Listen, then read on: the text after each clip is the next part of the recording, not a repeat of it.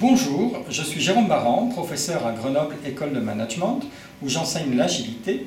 Et aujourd'hui, je voudrais vous parler d'un phénomène qui est très marquant pour euh, définir l'agilité et justifier l'entrée en agilité. C'est le phénomène qu'on appelle la montée de l'individualité.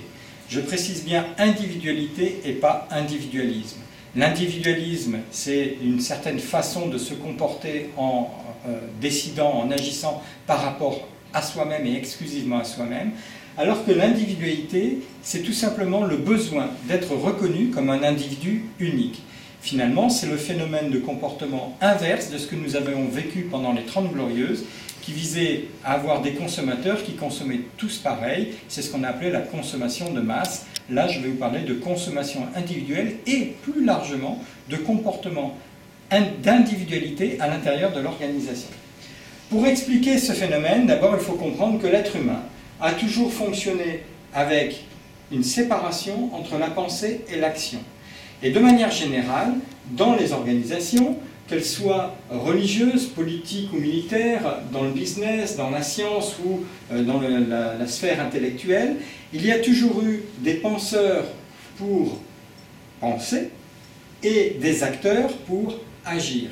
Et on avait une certaine séparation qui permettait d'introduire un système hiérarchique dans lequel on trouvait les penseurs plutôt en haut de la pyramide, les acteurs en bas, ceux-ci agissant selon les principes de règles établis par le penseur, imposés par le penseur qui était le seul à même de penser la complexité du système dans lequel il vit.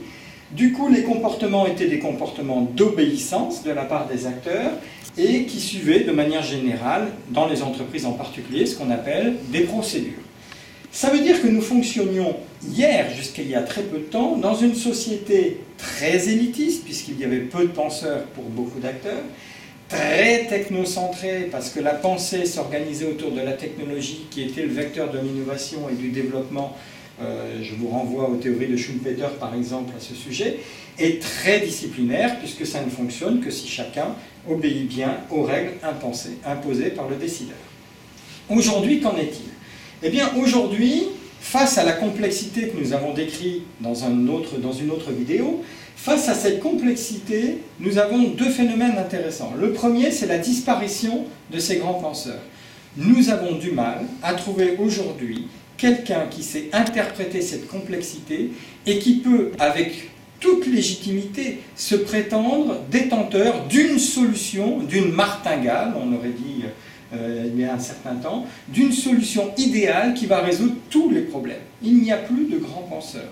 Les penseurs sont enfermés dans ce que j'appelle, pour plaisanter, la stratégie de la bouteille. Ils prennent les problèmes les uns après les autres. Sur chaque problème, ils n'ont pas d'idée. Ils essayent, essais, erreurs, essais, erreurs. Et puis, un jour, ils trouvent une solution. Malheureusement, cette solution, souvent, est porteuse de conséquences négatives pour le reste et peut-être positives pour certains aspects de la vraie complexité du problème. Mais ils ne trouvent pas de solution générale il n'y a plus un modèle d'économie générale qui résoudrait tous les problèmes de notre société.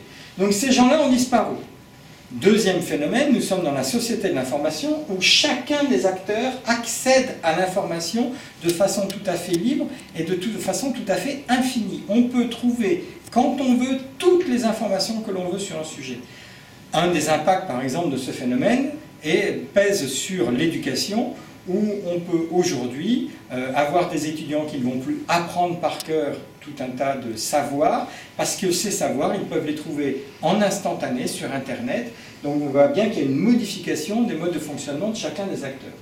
L'impact principal de cette modification, c'est que finalement, n'ayant plus personne pour nous imposer notre manière de penser, chacun à notre place en tant qu'acteur, nous nous sommes appropriés ce système de pensée. Ce qui fait que chacun devient à la fois acteur et penseur. Et du coup, les modes de fonctionnement ne peuvent plus être basés que sur le principe de la convention, c'est-à-dire de l'accord tacite ou pas entre deux acteurs, entre trois acteurs, entre quatre acteurs, qui vont devoir partager un sens et se mettre d'accord sur la bonne manière de fonctionner, la bonne règle de fonctionnement. Mais cette règle, au lieu d'être imposée d'en haut, elle est négociée par les acteurs et remise en cause à chaque fois qu'un acteur n'atteint plus sa satisfaction. C'est ce que signifie le mot convention. Ça veut dire aussi un système qui vit sur l'initiative, puisque chacun est penseur-acteur, il va pouvoir développer son initiative. C'est pourquoi, d'ailleurs, la société qui l'a compris, en France en particulier, on développe les logiques d'auto-entrepreneuriat pour proposer à chacun de vivre sa vie en tant qu'entrepreneur de sa vie et qui va proposer des prestations comme il le veut et pas obéir à un système. Évidemment, il obéit en réalité à ce système, mais plus dans un système hiérarchique, mais dans un système de contraintes entre acteurs.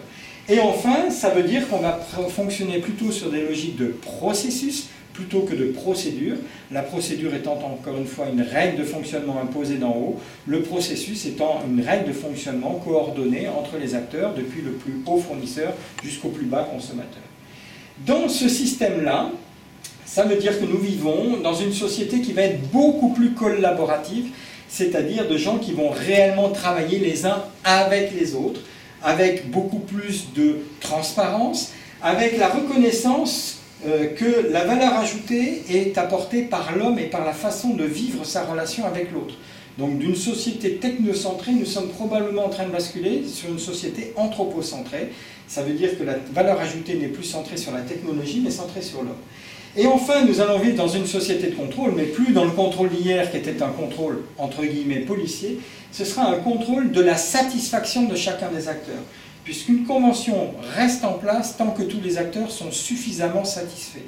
Donc ce qui va être important, ce sont des modes de fonctionnement de satisfaction dans les relations entre les acteurs. Ainsi, la société de l'individualité n'est pas une société de l'individualisme, elle est une société des fonctionnements euh, relationnels entre acteurs où chacun va quêter, être guidé par la satisfaction de l'autre et réciproquement, évidemment, pour éviter qu'il y ait un dindon à la farce.